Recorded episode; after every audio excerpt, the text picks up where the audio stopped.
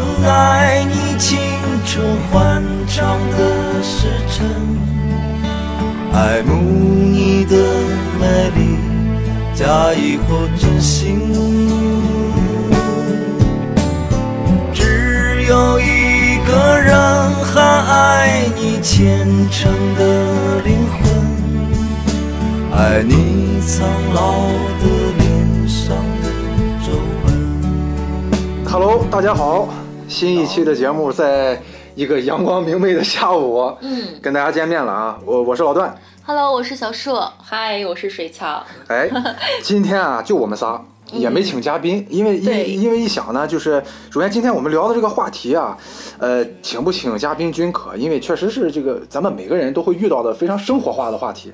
呃，跟大家说一下啊，今天是在这个水草的家里啊，这个我现在是坐北朝南，面对着下午的阳光啊，还看着几盆刚买的这个鲜艳的花朵，然后在这个夕阳的照射下，哎，感觉特别温暖。我们几个人席地而坐，喝着普洱茶，闻着这个香薰，感觉特别有场景化了，特别有场景化画面感啊。对，肯定是一个非常这个舒适的下午。那今儿下午就是聊的这个话题呢，其实之前跟水草就约定好了，是源于啥呢？他发了一个朋友圈。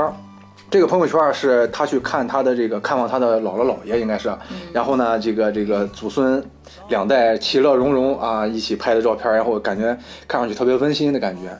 然后呢，看到这个照片之后啊，其实就很有感触，因为最近呢，我也是就是个人也遇到一些事情，然后呢，再就是在网上也看到一些这种相关的一些文章吧，比如说我可以举个例子，呃，前两天刷微博的时候刷到了一个微博，嗯是土耳其的一个老头，一个老爷爷，啊，他好像是要自己在家里这个生炉子，结果呢，由于操作不当，或者说是可能他忘了，结果家里失火了，整个家里全都是是是这稍微稍微灰烬了，都烧没了。然后呢，他在千钧一发之际，抱着他家的猫跑出来了。然后呢，那个照片就定格了，然后后面是消防队在给他家扑火，房子都烧没了，然后他自己孤零零的站在那儿，抱着他家的猫，就感看上去很可怜，衣衫褴褛的样子。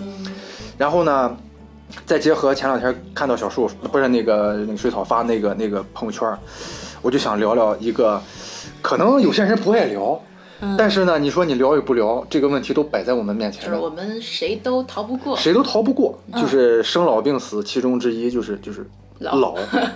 我们每个人都会变老，嗯。每个人也都在一天一天的走向这个所谓的老年。老，嗯，对，所以说今天就想跟各位啊，咱们一起聊一聊这个，当我们老了之后，哎呀，好忧伤的话题，让你就是我怎么觉得跟今天下午我这么精心布置的不大配着？挺配的。你看，咱今天喝的是老茶，你看住在一个老年人居多的小区里，我觉得挺适合。然后三个挺年龄挺大的老年人，三个年龄挺大，即将步入中老年的三个人，对对，哎，好呀好呀，那其实我想先问问，哎你们有没有想过，你们老了之后会怎样？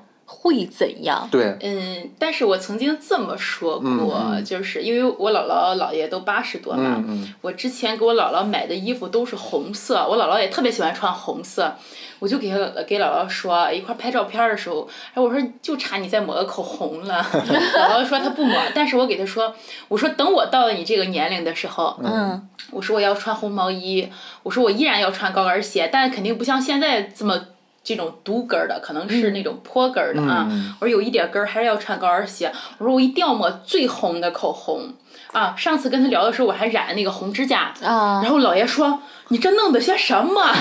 但是姥姥就说：“哎呀，真好看。”嗯，所以你看，这女人到了年龄特别大的时候，她依然喜欢这些东西。对，是，啊，然后我就给姥姥说，我说等我到你这个年龄，我要涂红嘴唇，我还要染红指甲。嗯那个时候是这样，就是我对老年老年的我，我 我印象当中应该是这样的样子。嗯，挺好的，还是依然光鲜。老妖精，哎，不不，不能这么说。刚才听听水草的描述啊，我就想象到他老了之后啊，一定是一个，首先呢，特别这个这个，呃，把自己打扮的，哎，还是很在意，哎，精精神神的，年纪轻轻的，啊，抹上红红红嘴唇，穿上小高跟，照样是一个特别精神的一个一个老太太。老太太虽然是老太太了，但是咱得精神，对吧？咱咱得漂亮。对，呃。小树，你有没有想过？我没有那么具象，但其实我觉得可能女人设想这个老年生活的时候，大概都差不多，就希望自己依然能够有活力、有生命力，是还是一种不会去一种衰老的迹象去生活的，就在想象当中哈，还是依然希望生活中该干什么干什么，该化妆化妆，该吃吃，该玩玩，就是还是希望能够保持现在的这种。活力和生命力，嗯嗯，只要你能站起来，能生活自理，嗯，扶我起来，我还能跑，是吧？对对 对对对，哎，我我倒觉得这个事儿，其其实这个事儿其实也也也不怎么分男女，嗯，其实男性也是一样，对吧？他依然希望自己六七十了还。对吧？很帅气的样子啊！这个风风火火的，在外边能穿上自己心爱的这个，比如说小皮夹克，对呀，穿上自己的这个这个啊，这个锃亮的小小皮鞋，能够在依然很有风格，依然很有很有风度那种感觉。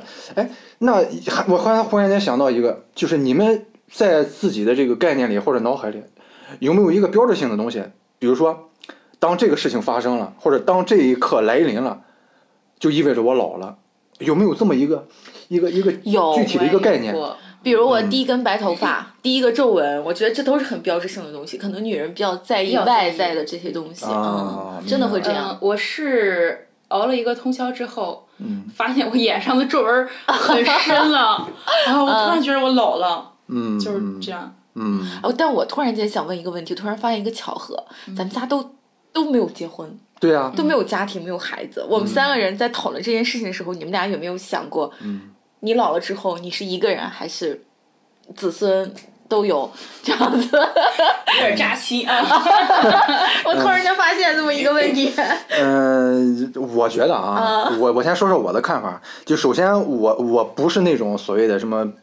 这单身主义或者对我们咱仨都没有一个是单身主义的，我发现，而且就只是我们晚了点儿。哎，只是只是崇尚晚婚晚育，早晚有一天会结婚，然后呢也会这个，如果正常的话也会，比如说子孙后代，哎，儿子、孙子等等。其实我也在想，那个时候这个状态也是就是老年生活中比较积极和呃开心的一面，就是说，比如说当我老了。哎，我我平时在家里，因为我也退休了嘛，退休了我在家里自自己忙活自己的事儿，然后比如说每逢周末，嗯，哎，呃。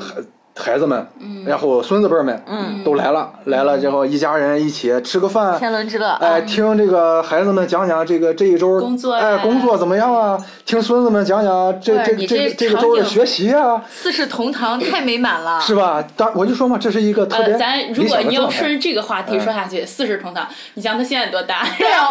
其实我的问题就是，咱们现在都面临的一种可能性，就是一个人走到最后。嗯。并不是说另一种方向哈，就有可能，因为我们已经比别人晚了，我们已经三十多岁了，也面临着这样的风险。如果说真的就一，我相信每个人都想过这个问题。现在单身的人不能叫单身哈，没有结婚的人，一定会想过这个问题：你怎么过一个人？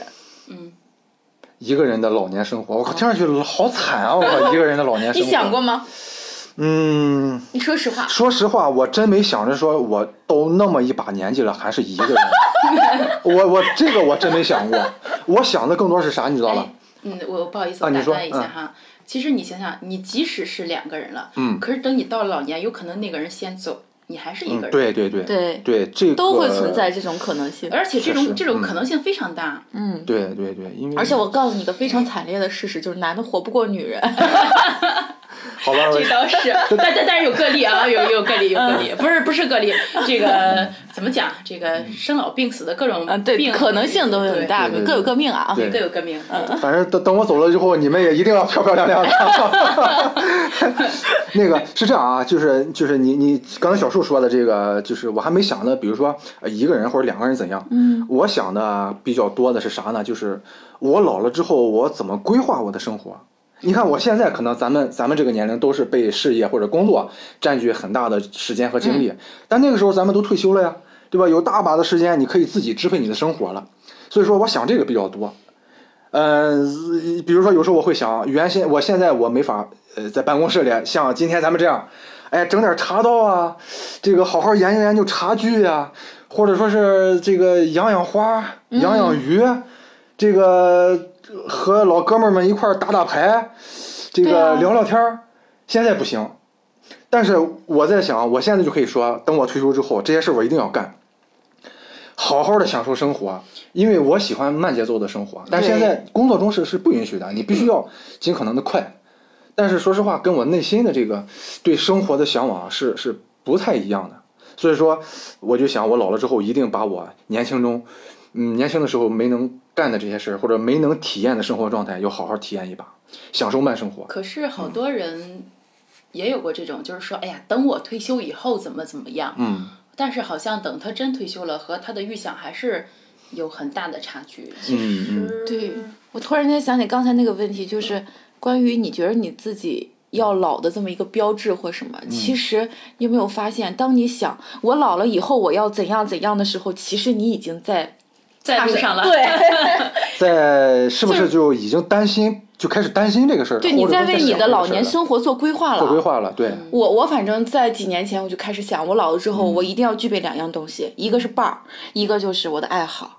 哎，对，对，就是两个东西还嘛。真是真是这个伴儿可能是你的爱人，也可能是你的朋友。对对对哎对，你说这个哈，我也是，我跟一个比我大十岁的姐姐啊，我们俩关系特别好。我跟小树之前一直聊过，我们俩已经约好了啊，就是在烟台 买。已经开始找伴儿了？他已经买好了，就我们俩的伴儿已经结好了。啊呃，他当然是已经结了婚的哈，就是就是除了他有自己的生活伴侣，就是老公哈，再说老头儿，但是还要有自己这么一帮好姐们儿啊。嗯然后呢，就约好了大家要一起住。后来相中了烟台，因为我们老家那个地方，嗯，他已经先置办上了，就是呃有个很大的院子呀，然筹后划落地对他已经先买了，然后就等着我再去买，然后说好了就是五十多岁退休以后我们就上那儿去。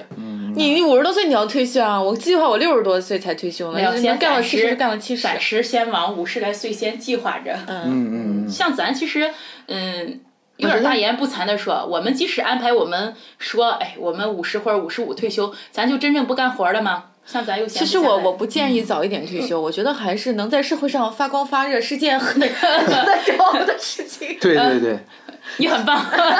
其实我的意思并不是说一定要做你的工作，但是你最好是不要那么早脱离社会，进入其实我那种们所谓的退单一休的，只不过是说你不为了生活而去啊干嘛的，对是吧？嗯嗯，嗯明白。其实这个我想到，你看我我我自己家里就有类似这样的例子啊。你看从我姥爷那一辈儿，我姥爷他算是一个一个一个一个老干部吧，算是。然后呢，他就是呃在正常的年龄啊、呃就就退休了，就从相当于是从从机关单位出来了。但是呢，他六十岁是吗？那个时候五十。那个时候我不知道，我老爷爷哦，老爷爷是爷爷的爷爷吗？爷爷的爸爸。啊，爷爷的爸爸。对，哦那个时候可能退休年龄是不是要早一些？嗯是吧？嗯，然后因为那个时候普遍寿命也短。对对对对，他退休之后，你看他就没闲着。嗯。呃，当然他是在青岛退休的嘛，然后、呃晚年生活一直在青岛。然后呢，他当时住在青岛比较繁华的那个中山路嘛，啊，住在那儿。后来呢，他退休之后就相当于是发挥余热，跟其他的一些退了休的一些一些老同事、老干部，嗯，他们一块儿在这儿可以说一下啊，就是直到现在说，我还是挺自豪的一件事儿。他创办了山东省第一个质保会，我不知道现在还有没有质保会这个说法，叫治安什么保险什么什么哦什么委员会之类的，嗯就有点像现在的啥呢？地方就是辖区派出所那种感觉，嗯维护社会治安。嗯。然后呢，这个这个，比如说你这个中山路街道有什么小型的治安案件、治安事件，哎，这些人就过去，比如说处理，帮你处理，帮你劝阻，去进行这种安全教育。嗯。哎，一帮这个退休的老干部，他们创办了这么一个组织，山东省第一家。然哦。后因为这个事儿，我老爷爷还去还获得了什么什么什么劳动奖章，然后还去参加这个公安部的一些这种这种表彰表彰活动，嗯，接受这咱们国家领导人的一些接见。所以说，一聊到这个，我感觉还是挺自豪的。然后呢，你看通过他的这个生活状态，就说明了，虽然老了，但并不意味着你在社会上就没用了。嗯，对对吧？我们依然可以做一点自己力所能及的事情。对，那你看，再说近一点的，我爸，我爸他今年刚满六十，就是前段时间也在他原先的单位办理了退休。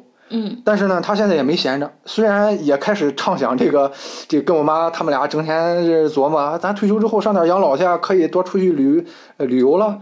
但是呢，他依然在就是就是在我舅舅的单位啊，去去去上班。嗯然后呢，就是帮着我舅舅处理一些事情。那你看他这也是，就相当于是虽然是人退休了，但是还还是觉得自己还能干点事儿，还能为这个往大里说国家也好，往小里说为家庭也好，去做点贡献，做点事情，力所能及的事情。嗯对，而且我觉得这个也与也与每个人的心态有关系。有些人他会觉得，哎呀，我忙活一辈子了，我退休了，我就好好歇歇。嗯但有些人他会觉着，我靠，我还没老呢，嗯我就退休了，怎么可能呢？我得找点事儿干。所以说他们就啊，自己也好，上另外一个公司也好，就开始做自己的工作。我觉得挺好的，其实就。跟现在好多返聘的是一样的。对啊，对对嗯对啊，对啊，就是那种我这种，你像什么什么中中医院比较多对对对啊，好多返聘的老专家，对，越老越值钱，呃，越老越值钱，对，经验嘛。对，然后不过刚才我忽然在聊的时候，我还在想，就是，呃，在说一个事情啊，这个事儿其实我也不大愿意提，但是毕竟已经过去了，一这个这个内心中其实也也比较平淡了。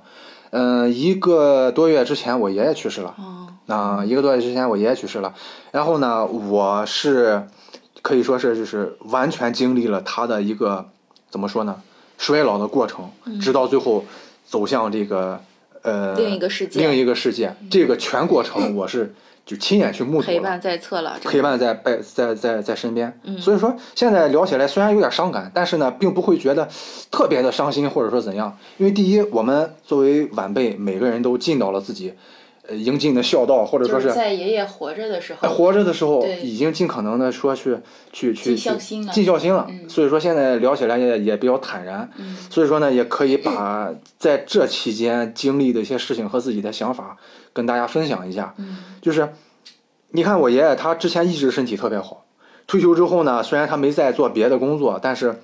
呃，在家里，比如说这个家里有一片这个小花园，哎，种种花呀，天天这个这个锄锄地，养养养养花草，这也是一个身体锻炼。再就是呢，也是一个爱好啊，让他不会特别闲着。但是后来你会发现，他慢慢的，这个这个干不了活了，嗯，干不了活了。原先能自己做饭，嗯哎，自己炒个喜欢吃的菜，明白，后来发现他自己炒不了了，嗯不能自理了，有些哎，事。有点不能自理了。对，虽然脑子还清楚啊，跟跟你们聊天啥的，但是你不能阻止的是肢体的衰退。嗯，啊。比如说原先他可以提着一桶水去去花园浇花，嗯。后来这就提不动了。对，对，身体机能在慢慢退化。在慢慢退化，所以说你是眼睁睁看着他在走向衰老这样一个过程。嗯。那到后来他生病之后呢，就开始卧床不起了，就是原先还能自己走啊，拄着拐杖自己慢慢的呃踱步，甚至可以自己去院子里散散步。到后来这个事儿他也干不了了，嗯。就只能要么靠别人搀扶，要么坐在轮椅上。到后来连轮椅都没法坐了，因为他已经没法从床上起来了。嗯所以说到那个时候，他就一直是，就是所以说他最后一年吧，就是躺着度过的。嗯所以说，我就在想，那个时候真正的意味他，那就不仅是老了的事儿了，就真的是生命的最最后的一个阶段了。所以说，呃，作为一个年轻人，你站在那，就是站在一个旁观者的角度，你看着病床上的他，看着他一点儿点的，有些事儿从能干到不能干，有些话从能说到不能说，到后来他连人都都不怎么认识了。啊，原先看到你，他给你打招呼或者他有回应，后来就没有回应了。嗯你只是看到你爷爷躺在那儿，但是呢，就感觉他他好像已虽然有口气儿还喘着，但是他已经去了另外一个世界似的，因为他跟你没有交集了。对，对，所以说整个这个过程这一年多，我的感慨其实特别多，我就真正的意识到了，当人老了原来是这个样子，以前没有概念。其实我刚听老段说哈，我就一直在想，我姥姥爷都八十多岁了，嗯现在他俩人是自己过。嗯典型的就是行动没有之前那么敏捷，应该说是。嗯就现在两个人还是依然能做饭啊，能干嘛的。嗯嗯，包括他以前长病的时候，人老了其实是害怕长病的。嗯他长病的时候就说：“哎呀，万一哪一天我怎么怎么样的。”嗯我就其实我觉得人有的时候就是你越惧怕什么东西，我越给你拿桌面上来讲，就是你你把自己狠一点，其实反而是好的。我就给他说，哎呀，我说。到那一天我们就认呗，我说谁都有那一天，不光你们，我说我都有。对。然后我就跟他去聊死亡这个事情。嗯。但是实际上越发到了现在，我刚刚就想哈，嗯，我如果真的有一天他们怎么样，我应该没做好心理准备。嗯。我现在因为老段刚才一说他爷爷哈，然后从怎么样到怎么样，哎呀，我就在想，我无法想象我姥姥姥爷等到了不能动的时候。会是什么样子？嗯嗯嗯。哎，我跟你说，我跟你作为这个事儿，这个事儿上，我作为一个过来人，其实可以跟你说，其实很多事情你是慢慢慢慢的，你就会发现，你可以去相对坦然的接受。就是说，嗯，就算这个过程很，就就算这个事情来的很突然，其实当你开始理解衰老这件事情的时候，其实你会发现，真那一刻来了的话。你也不会有特别多的所谓不能接受啊，或者特别大的伤心。伤心是一定的，但是但是可能也不会停留那么久。尤其是如果说是当这个老人你一直陪伴他走完最后的时光的话，那你就更容易坦然接受了。说实话，最后这一年，我和家人基本上都是每天往返于这个 ICU 病房。可能大家知道，ICU 病房首先不是每个人随随时都可以进啊，每天只有固定的探视时间。再就是那个地儿确实进去之后就就就就就心情就是不好，因为里面躺着的全是危重病人，就是就是一个个的这种不能说话的这个这个生命体，所以说你就会在那儿，你就会感觉到这个生死原来是离自己那么的近，你就眼睁睁看着他，这死亡这个这个事情，你就眼睁睁看着他在你面前发生。所以说这些东西，如果当你看的多了，呃，以我个人的经历，可能不会那么的难以接受。我觉得，如果说有这么一个经历的话，可能帮助我们这些年轻人更好的去接受和理解衰老这件事儿。二十来岁的时候，我根本就不会去想我老了怎样，或者说我爷爷老了怎样，或者说我父母老了怎样。但是经历这个事儿之后，我说实话，现在就想的多了。哦，原来每个人都可能会经历像我爷爷这样一个阶段，啊，他还还他还算好，他毕竟就是说这个这个家里的条件也也也还凑合，他能够享受到什么所谓的医保等等啊，就是没有受太多这个这个这个这个经济上的限制。但是说实话，到了那个时候就不是钱的事儿了，对，就真不是钱的事儿了。你说你家里再有钱，你再是怎样怎样的一个一个一个社会地位怎样，你到最后的。时刻，那个时候都一样，都是一样的，都是躺在那里。咱说不好听的，就任人摆布。所谓任人摆布，就是指的，对吧？这些医护人员，啊，要给你插个管子，要给你喂片药，你都不知道啊。那个时候可能人没有意识，他不知道有人给我插了管子了。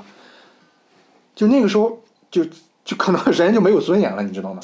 哎，你说我们会不会有这么一种情况哈？嗯嗯。就是。你你你们有没有觉得？我先插播一下哈，你们有没有觉着人到最后的时候是有预预感的？回光返照那个，会有预感，觉得自己时日不长。会有，一定会有。嗯，我相信应该是会有。然后我就在想，如果我有预感的这个时候，我提前写好。遗书，然后给自己穿好最漂亮的衣服，然后就怕你这个预感的时候已经没有自理能力了，就一定可以的，我可以。我跟你说啊，哎，他刚才说的就是我想提醒你的，你别等那个时候你再写。啊，提前写了。趁着你脑子还清楚，可以有 bucket list 嘛？对，对不对？对对对对对。那个不，那个。也别写的太早，啊，就是也没让你现在就写。我觉得这个事儿吧，现在大家对死亡谁都没体验过，谁都不知道死亡是什么，所以大家都觉得哦，衰老和死亡往往都合到一起去说这个事情。其实我觉得无法面对衰老最难的地方就是。当你自己没有任何的自理能力的时候，怎么办？对，这是最难度过的。刚刚我们说的天花乱坠的，我老了要干什么干什么，嗯，这都很这段时光会很美好，我觉得，嗯，就是当你躺在病床上没有任何自理能力，到你死亡这段阶段，如果你还有意识，将是你人生。最最深刻的一个过程吧，相信。对，所以说痛苦的莫过于你有意识，但是身体对不能自理。而这段时光，谁也不知道自己将如何度过，充满了无限的未知。其实死这件事情，不过是一一闭眼，大家怕的不是这一闭眼，就是死之前这一段。嗯，我怎么样走向死亡？这个你说这你说到这儿，我又我又想，就回想起来前段时间就是跟我爷爷相处的这个最后的时光啊。有时候我会换位思考，对如果是我躺在这儿我也会这样。嗯？会怎样？然后 ICU 是这样的啊，就是每天只有半个小时的探视时间，其他时间你见不到亲人，只能见到这个医护人员。那我就在想，如果是我躺在那儿，嗯我在生命最后的阶段，那我肯定最想见到的是我的亲人了。嗯但是由于我躺在这里接受治疗，我一天二十四小时，我只有半个小时能见到我的亲人。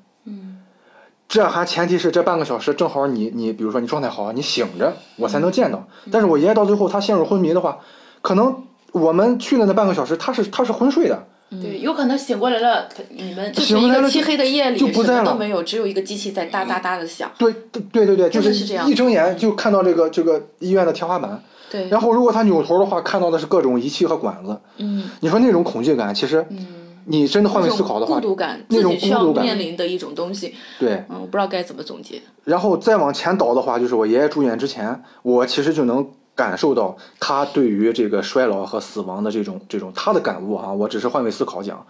你看之前我爷爷他还能行动的时候，虽然步履蹒跚，但是比如说他要上厕所，他要起来这个这吃饭了，他那个时候是拒绝别人去扶他的。对他有这样的过程，很多老人在这个交就是这个边界上，对。他会拒绝别人的帮助，他拒绝，他觉得还能行，我还没老，嗯，哎我还可以还没到这个份儿上，还没到那个份儿上。其实啊，他并不是在拒绝你，对，他是是在拒绝自我的一种，嗯，对他是在拒绝可能衰老的那个他自己。对，不能叫拒绝吧，他还想努力让自己正常的去做这些最基本的东西，就是他不能认同自己是对老的不不老了，对，自自自己就不行了。对。他打心眼里是是不愿意接受的。对。但是当后来他真的是躺在床上，发现自己确实是是嗯没法行动了之后，一段时间之后，其实他也接受了，虽然嘴上，那肯定的呀。他虽然嘴嘴上也会说，嘴嘴上也会说这个，哎呀，这个我我我我可能不行了，我可能怎样，但是。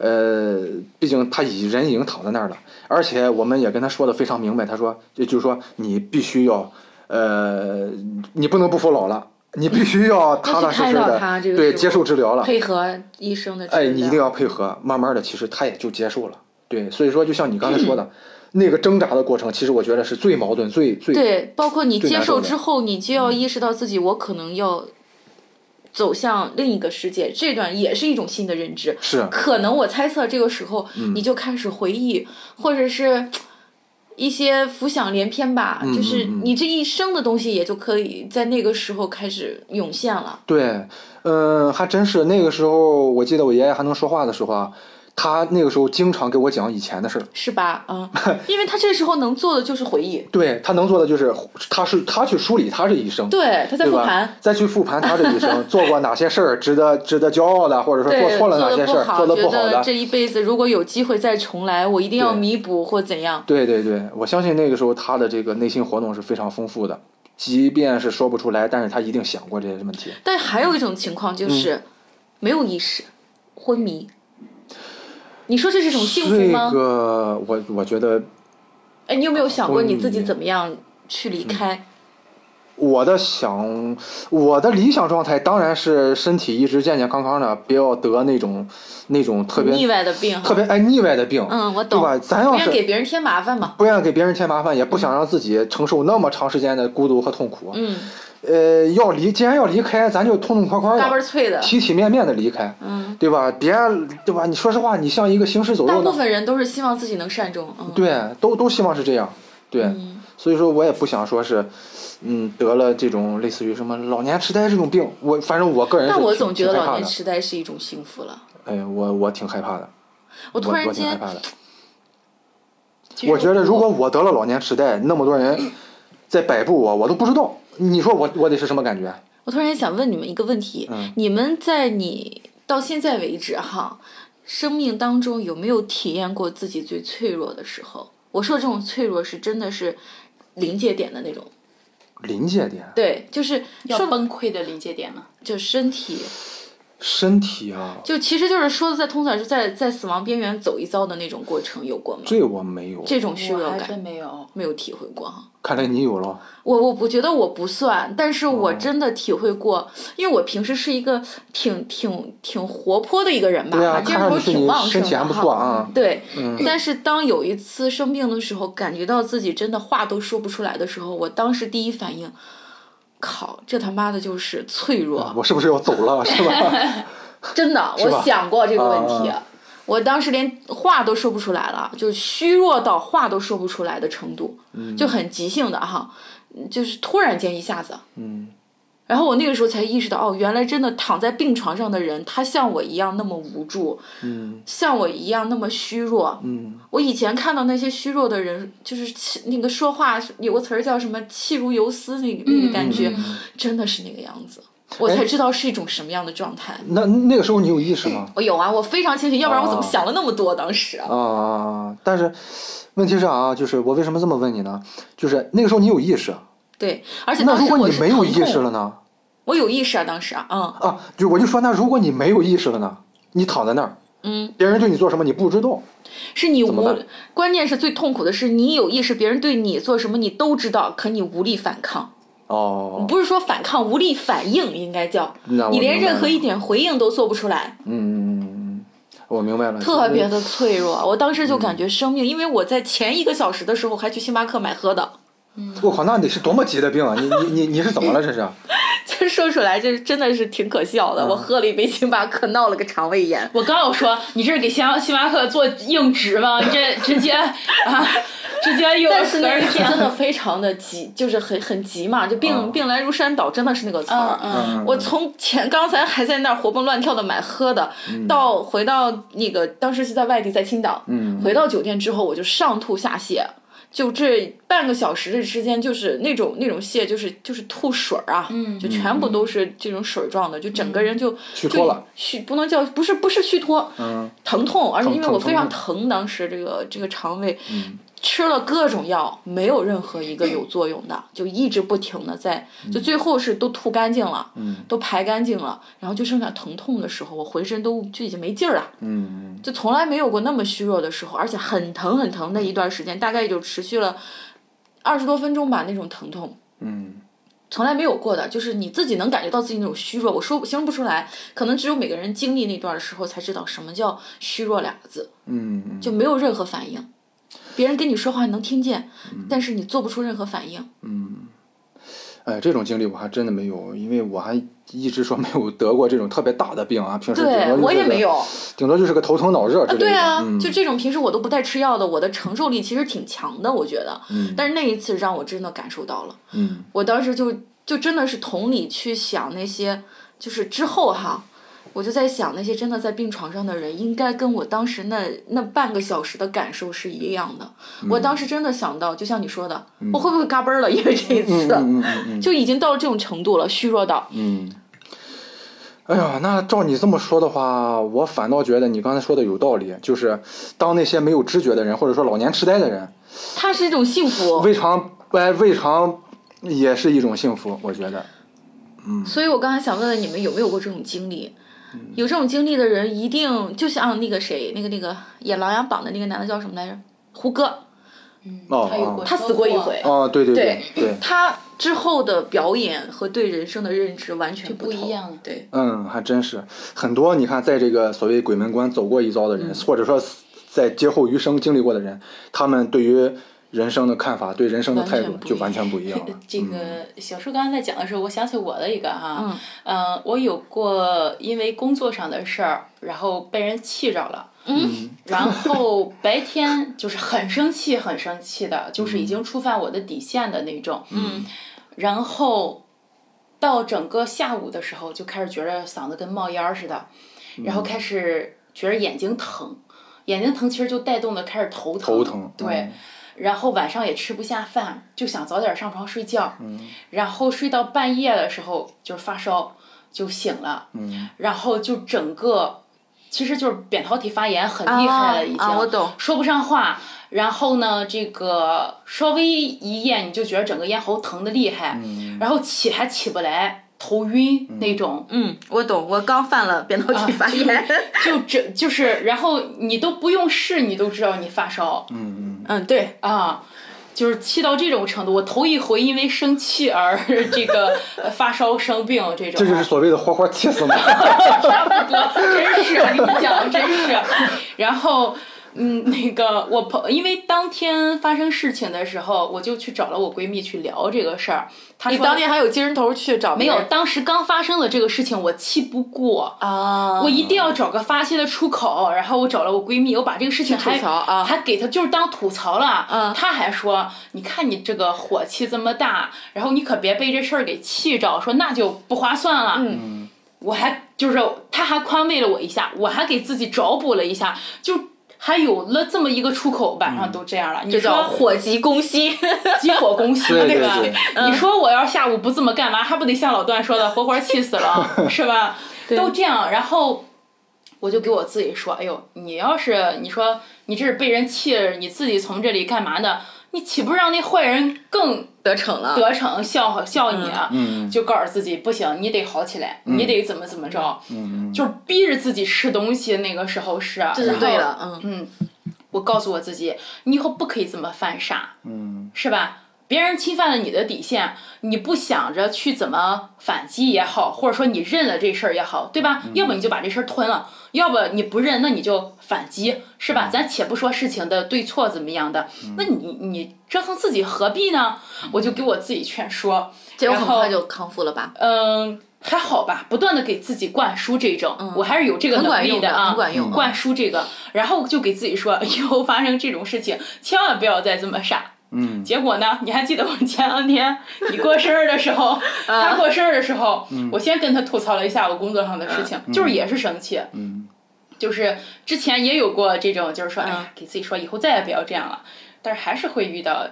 这种还是气不过，但是说明我还是年轻。啊，还是年轻。对，这每个人性格不一样，每个人的性格不一样。但是刚才你说那事儿，我就想接着我刚才那个事儿补充一点，就是从那件事儿之后，因为那件事儿之前我就一直不吃药哈，我我一直都不吃药，但是那一天我就完全没有自我的这种就是抵抗能力了，我就坦白的讲，应该是这么着，就精神上也好，身体上完全被打败了，那半个小时基本上，然后从那次之后。我每一次发烧感冒的时候，我就斗志昂扬，我就想他妈的，我再也不要像那一次那么脆弱了。真的，那一次我就感觉自己无力啊。嗯，因为平时感冒发烧，我我就像你刚刚说的，我会给自己灌输很多的东西哈，然后逼着自己吃饭，甚至逼着自己去做一些运动，加速自己的循环，所以我基本上两到三天就好。就那之后，我就每一次感冒发烧都会想这个事儿，我还有机会，我妈再也不想那样了，真的就是那种感觉。对对对，刚才我听你们俩聊啊，然后其实我在想，就是，呃，咱透过现象看本质的话，其实我觉得，嗯，刚才尤其是平平分享的这一段，就是，呃，当你面对这个疾病也好，或者是衰老也好，甚至死亡也好，我觉得，其实心态非常非常的重要。对，你怎么去看待这件事情？是，以前可能我们看待这几个词儿更多的是恐惧、害怕。哎呦，我老了怎么办？哎呦，我要是得了重病怎么办？我死了怎么办？但是你随着我们年龄的增长啊，见的一些所谓的这种生死离别也开始越来越多了。其实咱们就会发现，咱们的心态也在发生变化。比如说，你会逐渐的接受这是一个自然规律了。生是我们的啊，我们的父母、我们的父辈，他们把生命给予我们。老病死这个东西是我们必须要去接受，甚至咱往好里说，可能呃你的家族兴旺，或者说是你的这个晚年生活很幸福，那你可能有陪伴在身边的呃老伴儿，或者说很多朋友陪你去走最后的一个路，或者说子孙后代。那我们在想比较悲观的一些，有一些孤独的老人，就像我节目一开始说的那个土耳其的那位老人。嗯啊，这个可能孩子也不在家，对，自己跟一只老猫生活在一起，自己想点个炉子，原先在年轻人看来这么简单的事儿，但是当面对一个孤独的老人的时候，没点明白，没点明白就把自己家给点了，自己好不容易抱着猫逃出来了，这是万幸啊，对，真的是万幸。对，你说就当时，我现在回想那个画面，我都感觉其实感触挺多的，一个是感觉挺可怜，二一个就是就是站在我们的角度，我们应应该去做些什么。我们应该呃 赶紧把友谊维系好，等我们老了以后还在一块儿做个伴儿。这个 这个非常重要，就是从年轻的时候，咱们就要怎么说呢？这个这个，第一是注意身体，再就是这个身边这些朋友，我觉得友情是是是陪伴一个人，很久的。这这大家住院了，相互看一下。对对对对对住院了相互看一下陪伴一下。对，对，还真的是，所以说这个这然后个，三缺一，你来。对啊，所以说心态真的是非常重要，就是呃，我们怎么去乐观的去正确的面对这个过程。呃，你像之前我我在想啊，就是说，呃，我现在三十多岁，嗯，三十多岁，按理说作为一个男人来讲，其实是比较正当年的一个、一个阶段啊。那但是你不可否认的是，如果当我五十了、六十了，嗯，那个时候可能很多我现在能干的事儿我也干不了了。比如说那个时候你要让我结婚，那就只是找个伴儿了，估计生不了孩子。男的没事儿，女的白瞎了。对，这就开玩笑嘛，就是说，就是，嗯，现现在想来，就是，呃，面对生老病死这个事儿，并不是老年人的才去想的事。嗯，很多年轻人，咱们这个年龄，哎呀，不用说了，咱们也在去咱这个年龄不是流行一句话吗？嗯你不知道明天和意外哪个先来嘛？对啊吧？，而且我们俩都有一本 bucket list，谁？我们两个人啊啊啊！就是一里面院写了什么医院医院清单单。我我想听听你写了什么。我每年每天就是你想到什么就会更新什么呀。比如说，今天你更新了什么？我最近这两个月的计划就是我们俩去莫干山的这件事情嘛。哦，就参参加那个对参加那个对越野比赛，对啊啊！就你在这个事情，就是你向死而生去思考，你死亡那一刻，你嗯有哪些事情你是你的遗憾，你就把它写下来，然后现在就开始去做喽，就这么简单。就是尽量少留遗憾。对啊，啊，嗯挺好，我觉得他心态挺好。我们都是这样的啊，对，我们俩都有，嗯，就一直在想，嗯、我有时候不光是想那个，就是老了死亡那一刻，嗯，我有时候就想，不是不是说什么你不知道明天和意外哪个先来吗？如果意外来了想怎么办？如果意外来了，我要 over 了，嗯我会有遗憾吗？想想如果意外来了，没有机会让你去想这些。不是，就是说，如果意外来了，再给你半小时，你回想，嗯嗯直接让还半小时你就可以走了。然后你觉得你有遗憾吗？起码到现在为止，我觉得嗯，就剩我爸妈了。不过还好有个弟弟可以照顾我爸妈，其他的现在我能想到的一件事情，就就是给我妈打个电话，我要 over 告诉她一声，哎，不让她找我了你。作为一个女性，你没你没结过婚生个孩子，你那我只能这样，我能怎么样？你不觉得是遗憾 不是？，到现在为止，我觉得我还算是按照自己的意愿在生活，我想干嘛就干嘛了。起码到现在为止是这样嗯嗯啊、当然，如果以后日子更长，有我还有更多的事情要去做。嗯，对对对，那是肯定的。我觉得咱们就是什么呢？未雨绸缪。说白了就是，就是说，像你刚才说的这个，不知道意外什么时候来临，那至少现在这个这个这个这个条件下，我们是平安的、健康的在一起生活着，那我们就把当下去做好，尽可能做自己喜欢做的事情，对吧？其实就是为未来做准备嘛。对，想这个问题，无非又回到哲学那三问：我是谁？我从哪儿来？我要去哪儿？嗯，就是为了回答这三问的，你要去哪儿？就是 问过了是吧？从哪儿来到哪儿去？啊，啊对啊，就是从哪儿来到哪儿去啊？嗯我是谁嘛？这三个三个主要的问题嘛。嗯嗯嗯，哎，接下来啊，我觉得咱们就不妨这个大开脑洞啊，畅想一下。在刚才聊了一些比较沉重的话题，接下来咱后后半场尽量开心点儿，是吧？对我，我觉得这个事儿还是要看希望。对对对对，尽量开心点儿。咱一个一个说，你啥？你，比如说你明天退休了，啊，明天退休了啊！你明天就你你明天就退休了，然后接下来你想干什么？哎呀，我不想退休啊！哎，别，就现在你到年龄了，你必须退休。接下来你要干什么？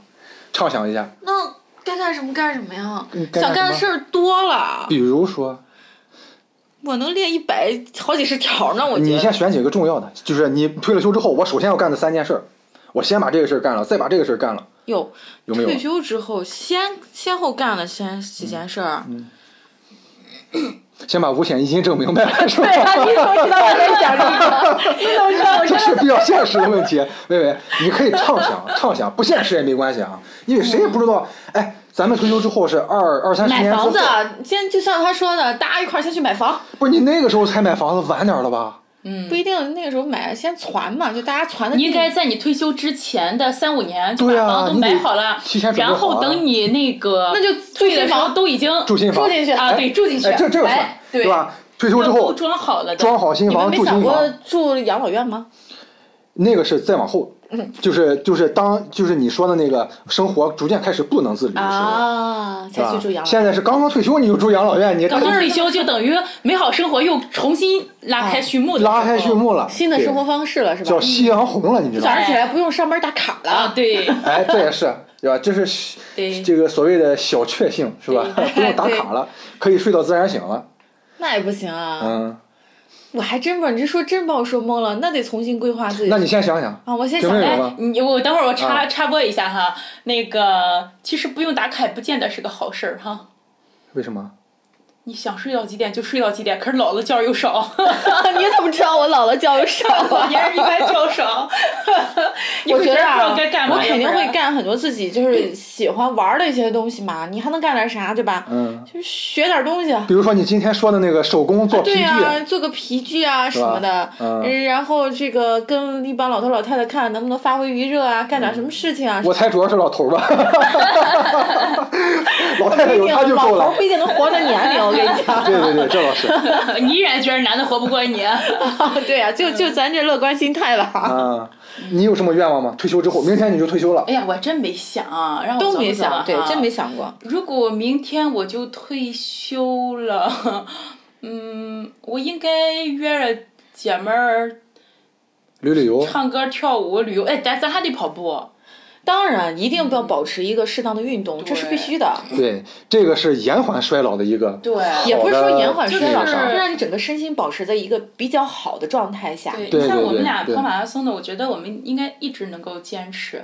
也就是说，你们希望退休之后仍然能够相互约着一起去跑个步，爬个山啊，爬个山是吧？甚至咱俩。可以开发点新的，比如滑个板啊、冲个浪啊什又不行，么的。爬个板容易摔着。我跟你说，那那个你看你看那个，我建议你们现在改，我我跟你讲不行，六十了不建议啊，六十了不建议。摔一下，可真但不好是冲个浪可以吧？也不行。我不想说话了。那个要摔一下，我跟你说，等你六十了，你摔一下试试。你不不能玩的谨慎一点吗？你看前两天电视上就你想谨慎，我明白。嗯你有时候你身体不听你使唤，你又没到了七老八十了，啊走不动路了。是你到六十岁的时候，其实你的这种的骨骼还是不要不要脆生了不。要脆生了。这个我是相信的，就是咱先不说骨骼啊，就说身体状态。你看我现在不算老，但是我现在在回想我自己二十来岁的时候的身体状态，对呀就明显感觉不一样，对吧？感觉体能不如以前了，但是肯肯定不如以前了。比如说我觉得还，比如说好原先我能我能一口气儿，嗯，踢一个整以场的一口气儿能，上五楼是吧？一会儿就上五楼，现在到四楼半我就得 就得往上爬了，就这个意思了。就是你真的会发现，就是随着这个时光的流逝，你无论你承认不承认，我当你有一天你意识到这个问题，你再回想的时候，你会真切的发现，你真的开始衰老了，就是身体的机能，甚至甚至包括我的记忆力，我以前几乎不忘事儿的，但现在真的可能我刚才想干个事儿，转眼就忘。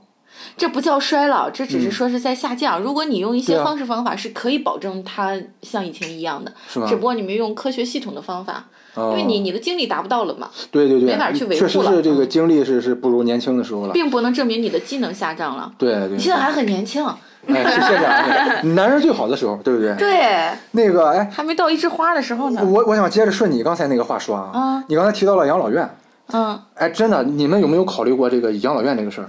有人给我做伴儿我就去，得我认识，哎哎，如如果如果平平跟你做伴呢？去啊如果水草跟你做伴，去啊，咱俩睡一个屋行。哎，那你们到了养老院干嘛呢？好干的事儿可多了，又不用自己做饭吃，嗯有人还给我收拾房间。那我其他我就可以叫什么？摒弃这些烟火气，然后干自己什么摆轮花啊，然后跳舞、啊、唱歌啊，对，打个牌呀、打牌啊。找点没事新爱好呀。没没事儿的时候给年轻人做点什么。还有一种可能性，就出家了，我们俩，出家了这也是一种选择。是的，如果你现在想到出家这件事儿的话，我觉得你开始走向衰老了。不不不不不，哎，这个啊，关于你像我平常打坐，我背后这上着香的哈，我我说话是很严谨的哈，就是这是一种生活方式，嗯，这是我们之后的生活方式之一，你不能一种选择嗯对，这是方那个选择之一。也许到了那个点儿，你就和佛家有缘，你就会去，这都不好说的。嗯嗯，那现在咱们再设身处地的换位思考一下啊，比如说咱们都儿孙满堂了，哎呀，这当场景好。当当你 当你这个这个这个独自在家这个享受退休生活也好，或者说在养老院也好，你希望你的儿孙嗯，怎么对待你们？有没有想过这个问么对？待我们？比如说，咱咱举个例子，比如说多久来看我一次？比如说，希望他们能够过什么样的生活？有没有我不这？样想问题，我想的是我，嗯要是我有孙子的话，我希望他带着我一块儿玩儿。那我也是，我不希望他来啊你们是看这样想的我，对，就是我们俩约着，哎，比方说他今天下午要去打游戏，我想看看他们怎么过的。就是他们玩什么游戏哦现在？对，我也想跟他一起玩体验。为什么要要来看我？为什么我非得是那个在家里坐在那儿等他们来的人？对，就是你带我出去，哦对，我我要你带我出去玩儿。哎，你们这个想，你你们俩的想法跟我不一样，我跟你们其实相反。为什么我会问这个问题啊？就是我已经想象过了，就是说，如果当我有一天我自己退休在家，闲着没事儿，然后或者说我在养老院的时候，我就会想，哎呦。这个这个儿子孙子什么时候来看看我啊？来了之后，我得跟他们说些什么呀？我是想他，我就打电话去找他。你在哪儿呢？我找你啊！你对。哦，那那你你们还是 你们还比较主动一些啊，所以为什么看我俩这个能玩到一块儿去，对吧？就我不喜欢那种，就是你说那种场景，哎，在家嗯里我恨不得能做一桌子菜，等着我孙子，等着我儿子来看我。为什么要变成这样一种感觉？哎，是不是跟你俩相比，我这有点悲观了？你有点儿被动了，被动你把这些东西寄托在别人身上干嘛？你为什么不主动的去和别人建立这种互动呢？而且你想想，你等着他来看你啊，对啊，你要是等不来，他告诉你他加班呢。你像我们经常加班，他告诉你对啊他加班来不了，对啊多失望我是他奶奶，啊我要去找他，他他不来接我，我就够干什么的了？我就是找他，你再就是不来迎着我是吧？就是供着我。孙子，你来找你吃顿午餐对。对，哎孙子孙子是骂人的，这 咱要叫孙子，孙子这个 我我觉得是这样可以这样。对，看我们俩结伴出去了，哎，正好到我孙子上班点儿，叫我孙子下来请我请咱俩吃饭。对我我希望是这个样子。对，下来请我们吃顿午饭，对啊，你你奶奶过来吃饭了，你还不好好的立麻利儿的赶紧的是是吧？过来，哎，这个反正也可能是与人的性格有关系所以你。看哈，嗯咱俩。今年都这么大了哈，嗯咱要是孙子在上班的时候，所以咱得让咱孩子二十来岁抓紧结婚生孩子，你知道吗？对对对，你就语重心长的跟他说，不要走妈妈的老路，是吧？因为要不然的话，为什么咱俩直接就说孙子不会是孙女了？因为哎呀，就是咱俩喜欢儿子就就这么定了啊。然后你想想，如果说咱孩子再有孩子，孩子上班了，那得多大年龄啊我啊？管他多大年龄，他多大年龄，我活多大岁数，我就不信。所以咱得 抓紧，我跟你说，呦然后让孩子也得抓紧结婚。真的，你看你又上这个道了，他爱结不结，在我看来，那要不然哪有孙子啊？有没有的吧，我不管。你真的，咱们有孙子的时候，咱们那时候都得起码得，我估计得八九十了吧？要按照这个进度的话，八九十，说实话，如果八九十还能再试，首先，八九十能再试的人，我觉得这不要本身就想这是一种，么多，我哎，真的觉得不要想这么多。一种幸运。然后呢，我在想哈，嗯。等我们七十来岁的时候啊，就在身上带一卡，上面写着紧急联系人，然后什么的，万一走失了，突然之间脑子短路了，可以有联系人。现在好像是有这种这种，我记得是就是专门针对这个针对这个老年痴呆的这些患者，你放心吧，那都是五六十年之后的事情了，社会早就很发达了。对会更发达。兴许你身上就有芯片了，你根本不需要佩戴这些东西，走到哪儿都有人知道你在哪。走到哪儿就是有人就是随时都是知知道我去哪儿了。对啊，这是嗯。五十年的科技发展，对不对？但是我还是觉得那个时候感觉就生就是这个这个生命就主动权不掌握在自己手里了，你知道吗？只能是说就我老当然我老感觉自己被别人控制了，你知道吗？为什么？呃，对呀、不这么说哈，啊，你想被别人控制，你就被别人控制；你想不，他就不。那我老年痴呆我不知道，那你就享受你你的痴呆你比如说，那对，那你就享受你的痴呆 比。如说举个例子，我我现在痴呆了，嗯我今天想去宣城广场来，结果我不认路了，我跑到大明湖去了，嗯，那这个事儿我就觉得很悲催啊。那有啥？你你都那个时候不知道悲催那个时候你会觉得大明湖就是全人广场，你对你会觉得好根本不知道悲催，好吗？就将错你今天就错了是吧？对呀，你觉得哎呀真好，大明哎哎，你会觉得，哎呦，这个这个全人广场还什么时候多了一片湖，还挺好的。哎对，你会全人广场发大水了。看完了你自个儿还回家了呢，就是是啊，哦，哎，你们这么一说的话，我倒觉得你俩心态真的比我好。就是我一想到老啊，可能是因为前段时间经历这些事儿吧，就是我可能想的比较稍微有点悲观啊，总是想到了这个老和死亡，它不太好的一面。其实应该这么说哈，嗯嗯生活呢，我一直跟我自己说，生活呢，其实好多的时候都是一地鸡毛。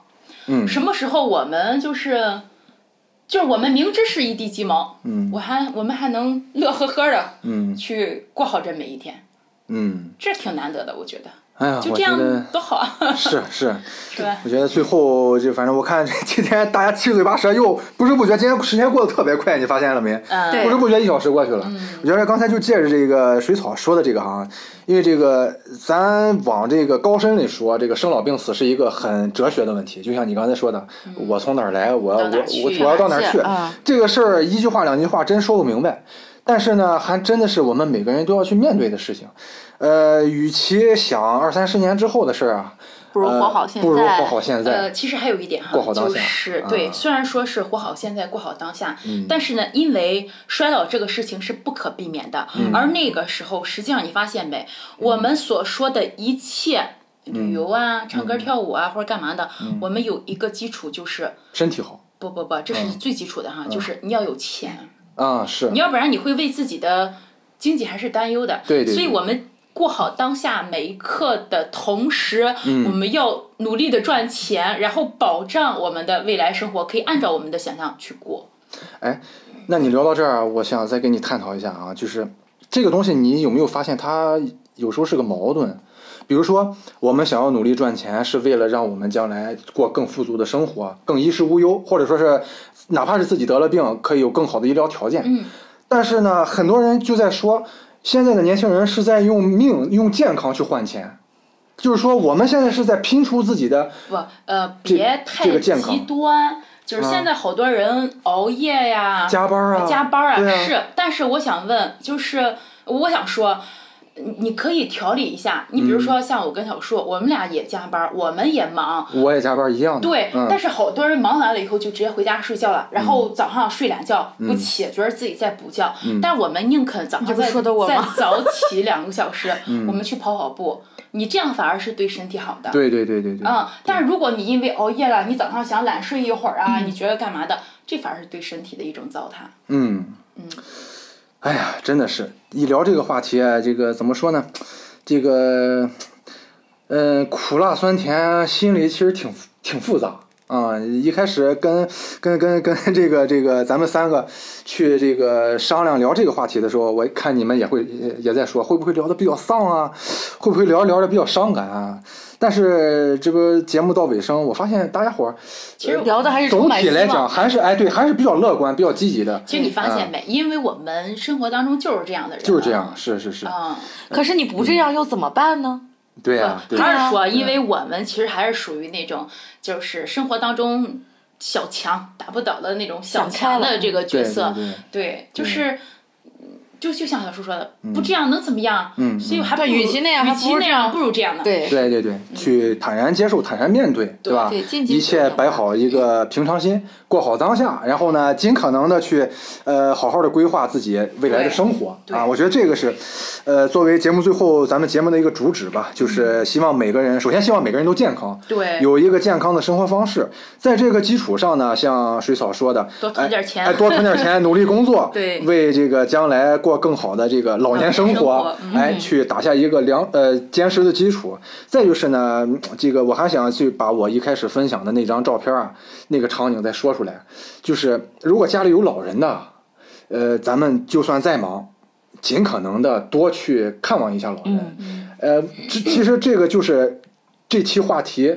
呃的发源地就是就是水草发的那个朋友圈，啊他利用周末 双周的时间去看望的他基本每姥姥姥爷。周都会去看望姥姥。对啊，这就很好啊。而且我发现啊哈，朋友圈里边有好多朋友哈，嗯我一发我姥姥爷，他们说，哎呀，你又去看姥姥姥爷了，或者就是他们好多人都没有见过我姥姥爷，但是因为见过我发朋友圈，他们都已经知道姥姥爷，甚至都会说，哎呀，姥爷瘦了，嗯嗯嗯，然后说，哎，姥姥今天穿着衣服不错，就已经很习以为常，这种就觉得，哎呀，你看有姥姥姥爷真好。真的是真的家有真的是幸一老，如有一宝啊。对呀，对我经常说我们家有两宝。对对对，你看这个就是前段时间，你看我我爷爷在的时候，那个时候，呃，说实话，年轻人有时候难免会觉得老年人，比如说絮叨啊，或者说是这个这个这个耳背啊、健忘啊，或者说是这个不不太听你的话等等啊。但是当你现在再去想这些事儿的时候，你会发现你你再怎么着，你爷爷不在了，嗯，而且对吧嗯我觉得随着我年龄增长哈，嗯我现在越发的就拿他俩当小孩儿。小孩儿是什么？小孩儿是不讲理的啊是啊！老姥爷到现在已经 到了不讲理的年龄，你知道吗？是是是，嗯，然后他俩经常给你，而且你要耐住性子听他给你讲，已经讲了十几、二十几遍、三十几啊遍的故事，对对对对对对你还要像第一次听一样那样去给他一个反馈，对对对对对，挺好的。挺好的，挺好的，挺好的挺好的，嗯是啊，也是最后吧，最后希望这个这个听到这期朋呃这个听到这期节目的朋友们啊，就是咱咱们都会老啊，这个事儿谁也逃不掉，嗯所以说谁也不要说藏着掖着，或者说去刻意的逃避这个问题，咱们坦然面对，是不是啊？这个疾病来了不要怕，我们去配合治疗，死亡的那一刻来了也不要怕，我们一闭眼。就 我们一闭眼就过去了啊！这一生给眼睛一闭一睁，这辈子就过去了，对是吧？呀，不就这么回事儿吗？对 对对，大家有一个乐观的心态，呃，享受我们当下的生活。呃，如果有闲工夫，像我们一样，可以考虑考虑退休之后干点什么事儿啊，对，我们继续开始我们的唠嗑节目，一直唠到底儿。一直唠到底儿。对对，就希望你们在老了之后，也能像我们今天这样，有一帮朋友可以聊聊天儿，对吧？在一个美好的下午，喝喝茶，散散心。呃，聊聊生活，聊聊咱们的孩子们，是吧？对。其乐融融。然后，我觉得那个才是一个面对生老病死一个最乐观理想的。最理想的一个状态啊。那我觉得要不就这样，好这个这个话题啊，想聊永远聊不完。嗯，对，今天咱就不把这个这个事儿这个聊到尾了啊，嗯。这个生活还在继续，咱们把更多的话题留在今后的节目中。嗯希望各位健康，希望各位幸福，也希望各位家里有老人的，希望呃这个爷爷奶奶、姥姥姥爷们也都健康、陪伴他们长寿，多多陪伴他们，嗯呃陪他们一起度过呃美好的晚年生活，嗯也是为咱们呃将来的晚年生活呃预演，预演打板。哎，我突然想到，今嗯今天是二零一八年的呃十一月11哈，呃对十一月份，嗯。然后呢，等我们退休那天。嗯，或者说，等我们退休了，我们要不要再出一期节目？你把这音频好好留好了，好好好我，们哎做这个留好了，然后再拿出来听听今天，然后再看我们以后，可以可以可以是吧？我觉得那个时候我会热泪盈眶。我靠，我三十五三十来岁的时候声音好好好啊，那个时候肯定是你热泪盈眶的是三十年前咱们几个坐一块儿，是吧？三十年之后咱几个人还能坐一块儿。那个时候肯定是水草啊。没有六十来岁忙什么呢的，八十多，我姥爷八十多岁都不这样。好好好，希望那个时候咱们也都健健康康的，可以生龙活虎开开心心的聊节目。对好，对好呃，这个这期节目就到这里结束了，希望这个大家健康，呃，开心快乐。开心快乐啊，老人健康幸福，拜拜。当拜拜你老了，头发白了，睡意昏沉。当你老了，走不动了，炉火旁打盹，回忆青春。多少人曾爱你青春欢畅的时辰，爱慕你的美丽，假意或真心。有一个人还爱你虔诚的灵魂，爱你苍老的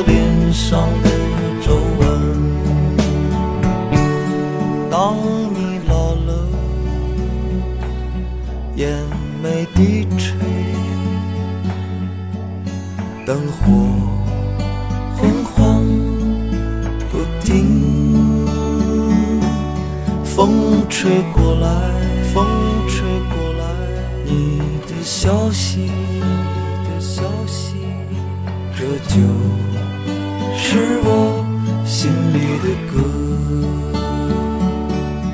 当我老了，我真希望这首歌是唱给你的。